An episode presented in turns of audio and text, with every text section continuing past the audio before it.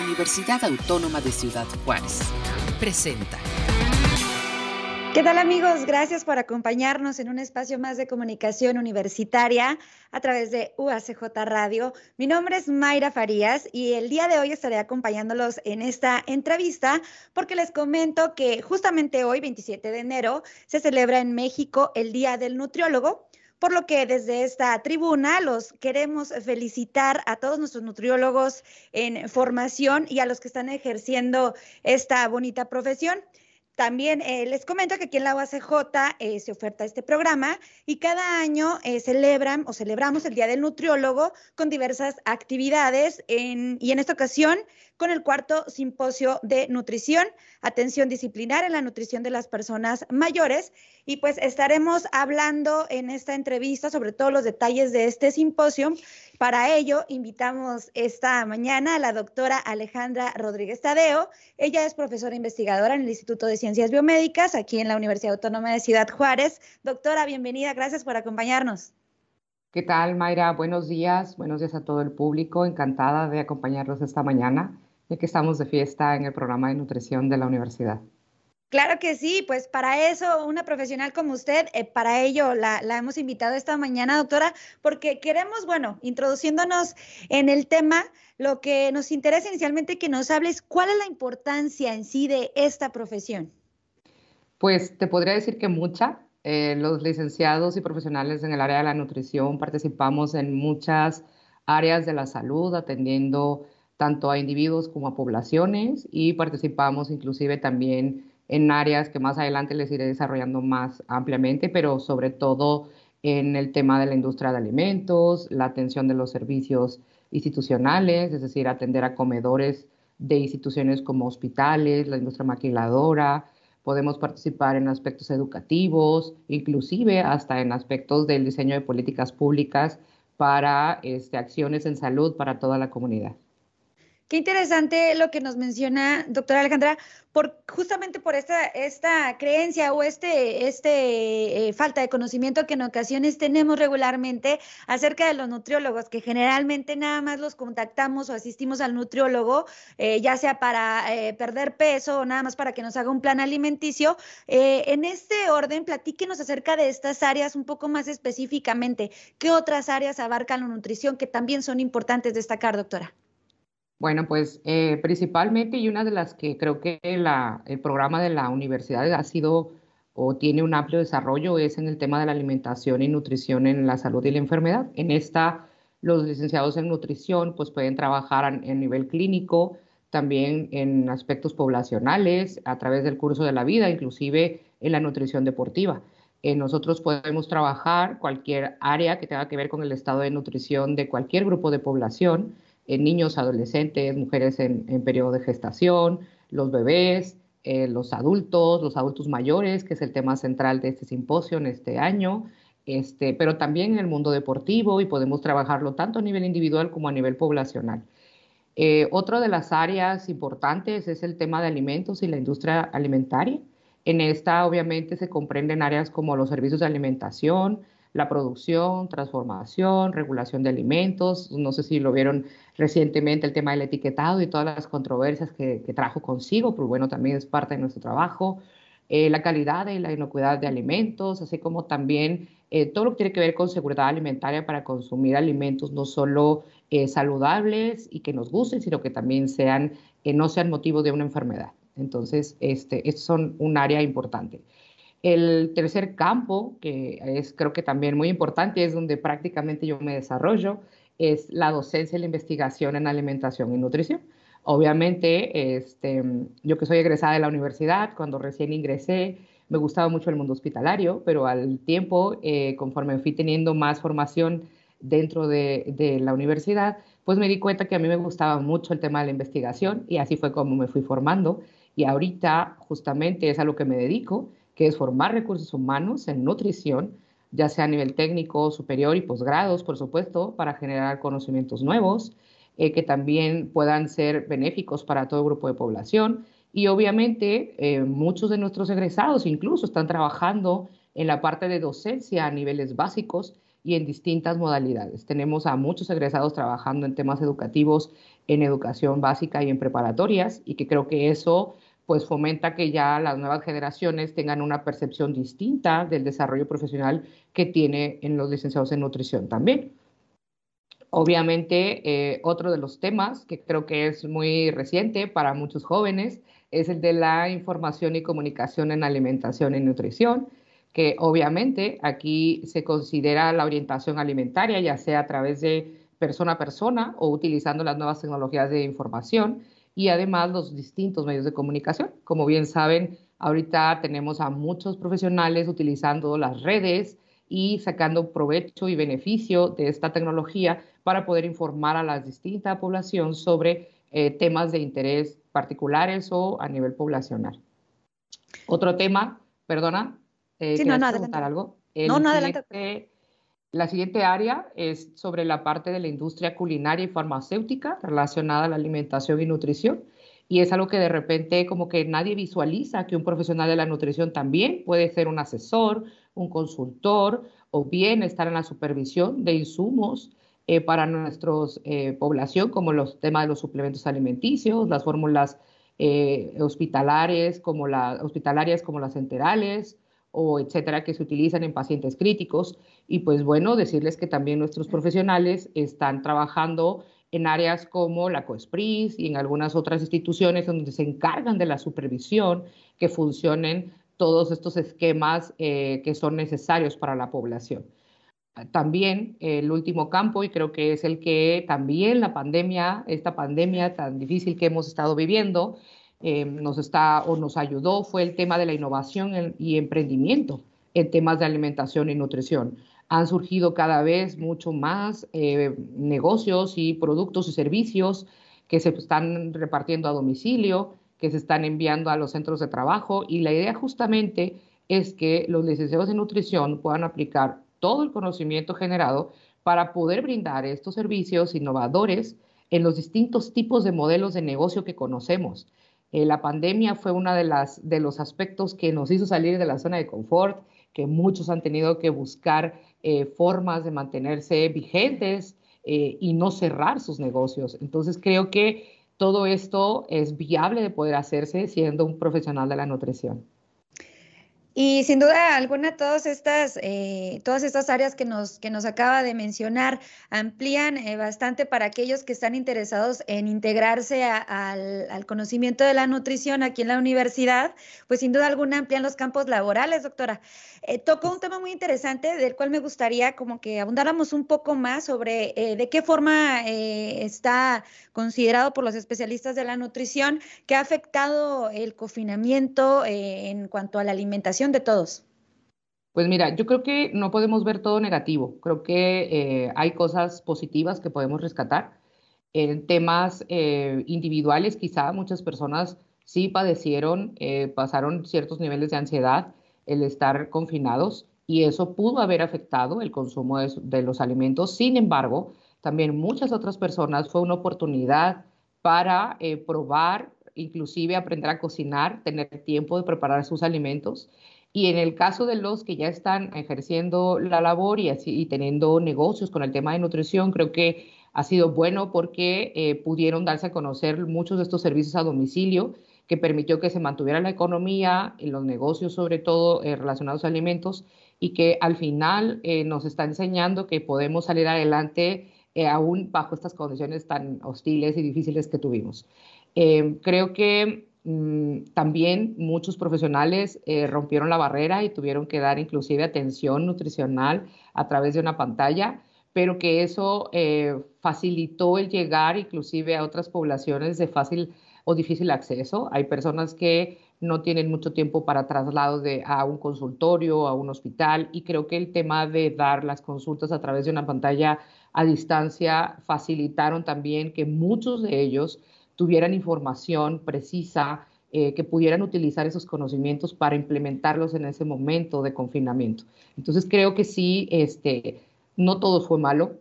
Yo soy de las positivas que creo que no todo fue malo, que hay cosas que rescatar y que esperemos que la población haya em, valorado un poco las necesidades que tienen de contar con profesionales eh, en estas áreas y poder sacar beneficio y provecho de ese conocimiento que existe. Excelente, doctora.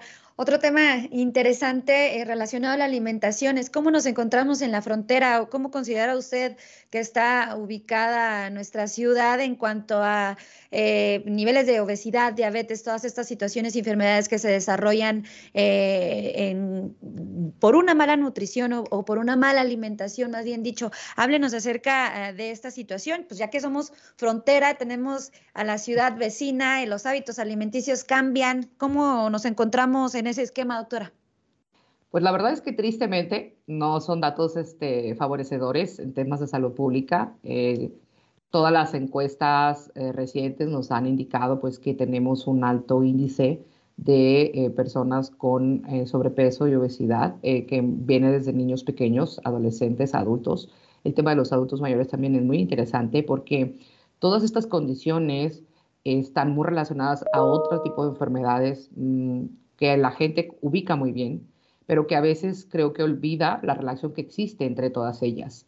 Entonces, el tener sobrepeso y obesidad, por supuesto que condiciona a otras más graves, como pueden ser la hipertensión, la diabetes, que bien lo mencionas, inclusive varios tipos de cáncer. Entonces, nuestra ciudad, al igual que todo el país, lleva un estilo de alimentación que tristemente no es el más recomendado para favorecer la salud y una calidad de vida a largo plazo, porque el tema es que tristemente pensamos en la alimentación a corto plazo y no. Todo lo que nosotros hagamos en términos de alimentación este, y actividad física a lo largo de nuestra vida va a condicionar la calidad de vida que tengamos siendo mayores. Entonces, siempre la expresión que utilizo es lo que haces y lo que no haces tiene que ver o tiene impacto en tu calidad de vida cuando somos mayores.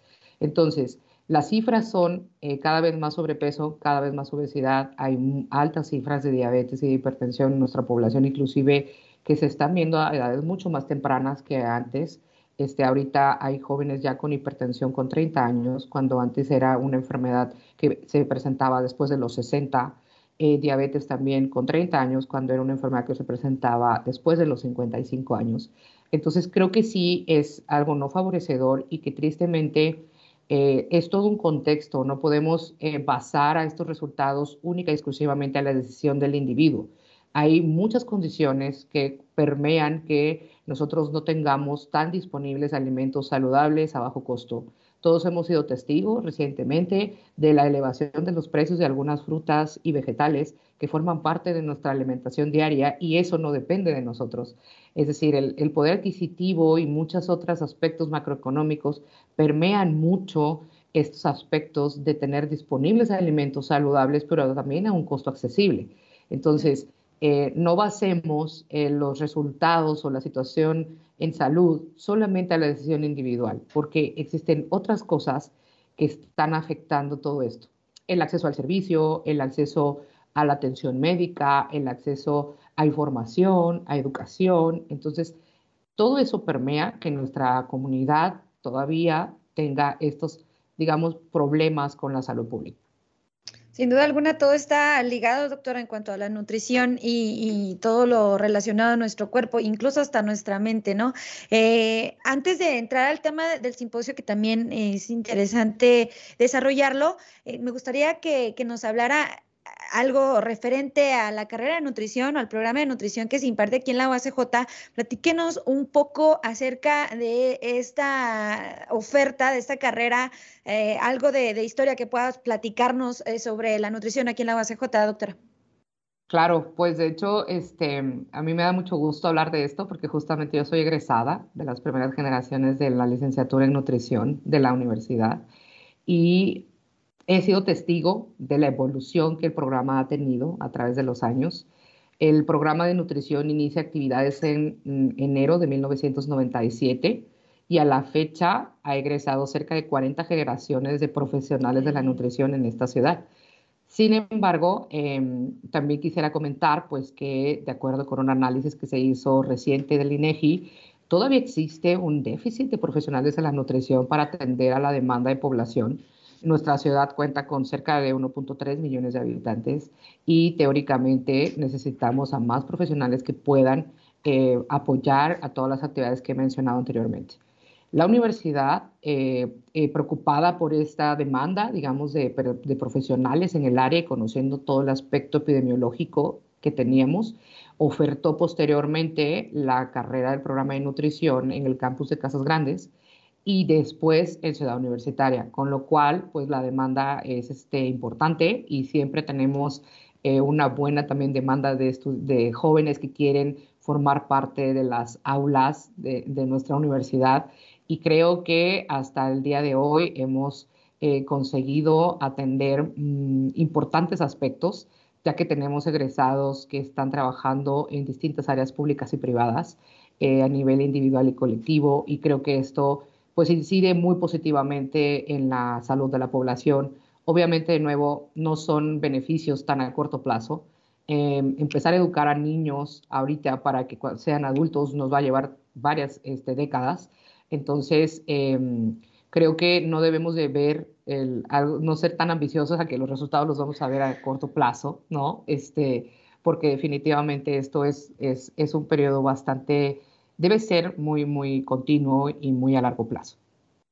Excelente. En este, en este tenor y ahora sí adentrándonos completamente al tema eh, del eh, cuarto simposio de nutrición, que esta vez, como ya hemos mencionado, doctora, se llevará como subtema atención transdisciplinar en la nutrición de las personas mayores. Háblenos ahora sí de lleno por qué elegir este subtema, de qué trata, de qué va.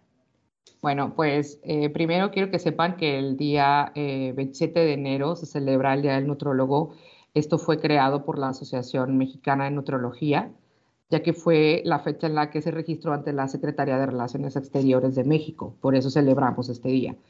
El tema de del por qué elegimos eh, para, para este año fue justamente porque el año pasado se definió que del 2020 al 2030 es la década del envejecimiento saludable, entendiendo este como una condición en la cual los individuos pueden mantener su funcionalidad y estar completamente sanos. Entonces, eh, decidimos dentro del comité organizador que puede ser un aspecto importante, sobre todo porque al final eh, queremos que visualicen el envejecimiento como una parte del ciclo vital y no como un resultado, ¿sale? Entonces, eh, en temas de envejecimiento, que es el área inclusive en la que yo me desenvuelvo, en el área de investigación, este, pues creo que eh, como objetivos que se plantearon a través de las Naciones Unidas fue justamente cambiar la forma de ver, de pensar, de sentir y de actuar sobre la edad y el envejecimiento. Y que todos nosotros eh, tenemos muchas cosas que hacer a lo largo de nuestra vida para llegar a ser a personas mayores, funcionales, eh, completamente, tanto física como cognitivamente. tenemos muchos retos en este país porque no sé si lo sepan, pero a cerca del 2030, es decir, en 10 años, gran parte de la población va a ser mayor de 60 y en el 2050 ya uno de cuatro mexicanos va a ser mayor de 60 años. Por lo tanto, necesitamos ajustar tanto políticas públicas, infraestructura, aspectos de salud, atender esta, esta situación para cuando llegue ese momento no tengamos un desastre en temas económicos porque se generan mucho este, necesidades o gastos con respecto a inversión en salud para este tipo de población que va a llegar tristemente con muchas enfermedades crónicas no transmisibles y que tenemos que atender. Entonces, debemos de eh, fomentar que todos los profesionales y muchas áreas, no solamente de la salud, por ejemplo, en temas urbanísticos, necesitamos, eh, creo que nuestra ciudad no es nada adecuada para atender la población mayor. Este, necesitamos hacer esfuerzos tremendos en distintas áreas para poder generar que la ciudad sea mucho más amigable con esta población y con el resto de poblaciones que inclusive sufren alguna discapacidad. Por eso es que también nos dimos a la tarea de invitar a una de las ponentes que es, viene del Instituto Nacional de Geriatría. El, Instituto Nacional de Geriatría muy recientemente ha inaugurado un centro de gerociencia y eh, de hecho la doctora viene a darnos un tema sobre eso, sobre la perspectiva desde la gerociencia, entendiéndola, ¿verdad?, como uno de los aspectos que necesitamos conocer para eh, poder favorecer que esta población tenga un mejor desarrollo y una, mejores condiciones y calidad de vida. Excelente. ¿Cuál es la o cuál sería la, exhortación eh, por su parte, doctora, para aquellos profesionales eh, de la nutrición que están desarrollándose actualmente para fomentar justamente este tipo de políticas que sean de prevención en cuanto a la salud eh, del adulto mayor y, no retomar o no tomar medidas tiene este tipo de enfermedades que han mencionado a una edad adulta?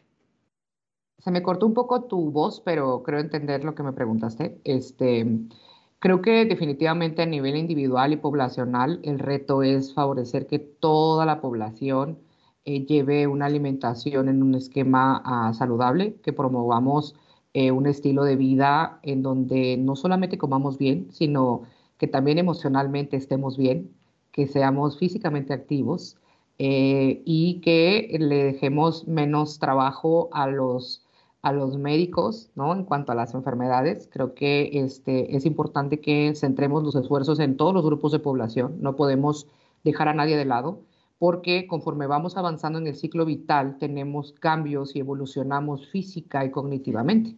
Entonces, por ejemplo, en los niños sí son una esponjita, aprenden muy bien, aprenden muy rápido, yo celebré mucho que durante la pandemia se incluyera la materia de este, vida saludable en educación básica, pero también es cierto que necesitamos eh, hacer un mayor esfuerzo porque los profesionales de la nutrición y de la actividad física formen parte de la educación en todos los niveles. Este, también eh, celebro mucho que eh, cada vez haya más chicos egresados de la carrera de nutrición que estén interesados en temas de educación y en temas inclusive de acción social. Eh, ya tenemos algunos egresados que forman parte de algunas asociaciones civiles y que obviamente desde una perspectiva más social puedan también tener un impacto positivo en estos grupos de población. Excelente. Doctora, otra, otra cuestión importante a destacar, eh, háblenos brevemente sobre las, eh, los ponentes quienes estarán impartiendo todos estos eh, temas tan interesantes dentro de este simposio. Háblenos un, poco acerca de ellos, menciónenos algunos. Sí, pues mira, eh, iniciamos con el maestro Luis Ricardo González Franco. Él es un profesor eh, investigador de la Universidad de Yucatán. Este, él va a hablar sobre los riesgos nutricionales y la alimentación en adulto mayor con demencia en las diferentes etapas.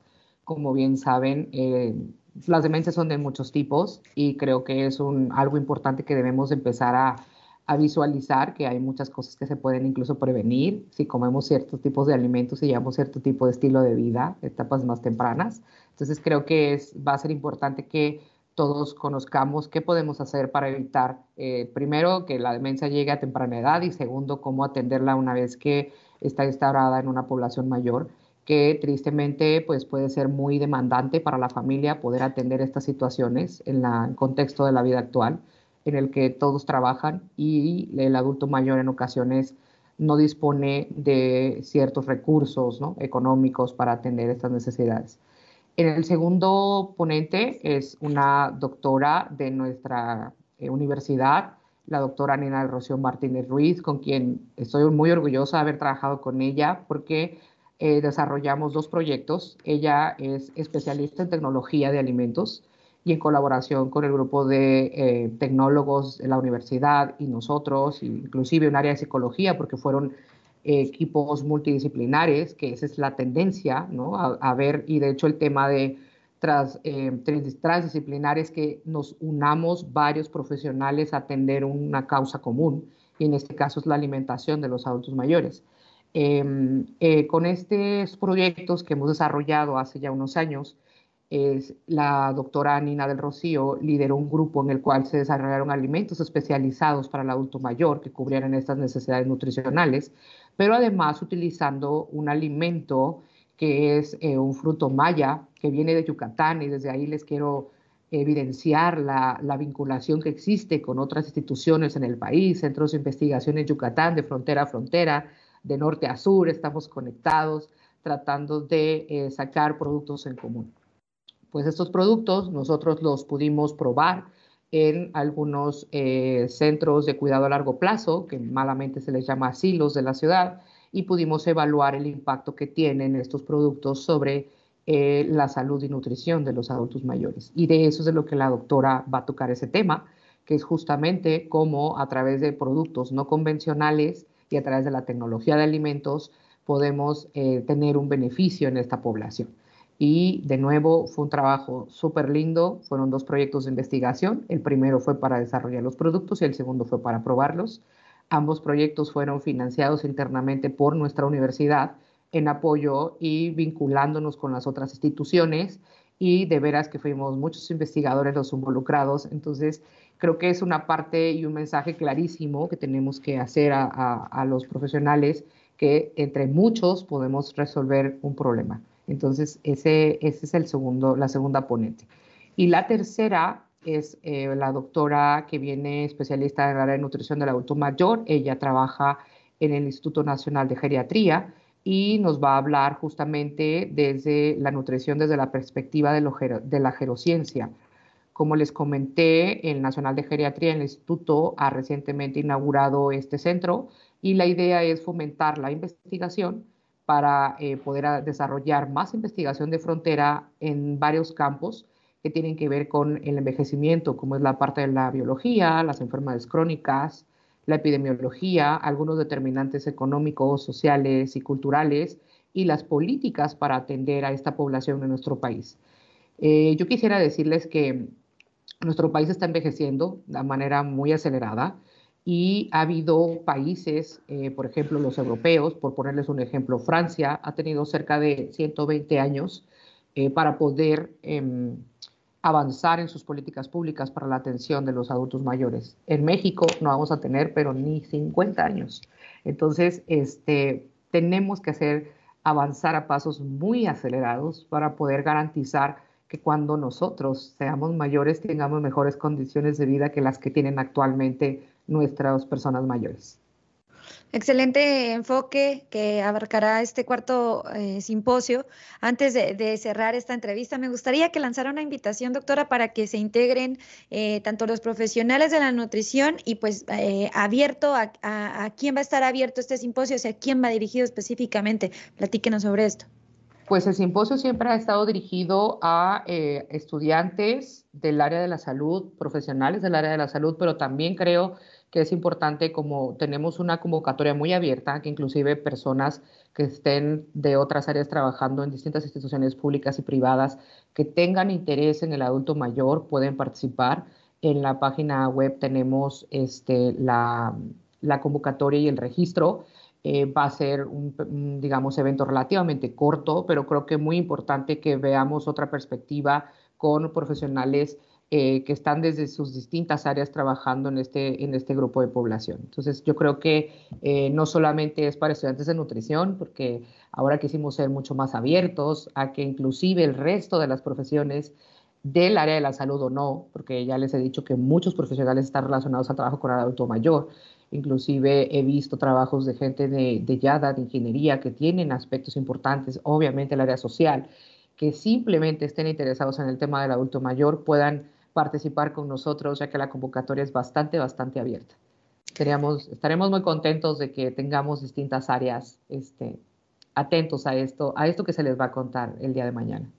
Excelente, doctora Alejandra. Pues ha sido un placer el tenerla esta mañana aquí en UACJ Radio. ¿Con qué se despide? Bueno, pues eh, quisiera agradecerles el espacio. Creo que eh, es un espacio muy bueno para todos nosotros para platicar lo que hacemos. Tristemente la sociedad a veces no sabe a qué nos dedicamos y eh, creo que es una oportunidad magnífica para que toda la universidad, la comunidad universitaria y la sociedad pueda saber el gran papel que tiene un licenciado en nutrición en nuestra sociedad actual. Muchísimas gracias por la invitación. Muchísimas gracias a usted por haber aceptado esta invitación y proporcionarnos toda esta información. Estaremos muy pendientes de este cuarto simposio. Muchas gracias. Buen día a todos. Hasta pronto, doctora. La doctora Alejandra Rodríguez Tadeo, profesora investigadora del Instituto de Ciencias Biomédicas de aquí de la Universidad Autónoma de Ciudad Juárez. Y pues con esta información y con este eh, cierre nos despedimos, no sin antes agradecer a mis compañeros Rafael Vaquera, Marco López y Gilberto Valtierra en los controles y al micrófono su servidora Mayra Farías. Ha sido un placer estar con ustedes esta mañana. Seguramente nos veremos en otra emisión. Este fue un programa de la Dirección General de Comunicación Universitaria de la Universidad Autónoma de Ciudad Juárez.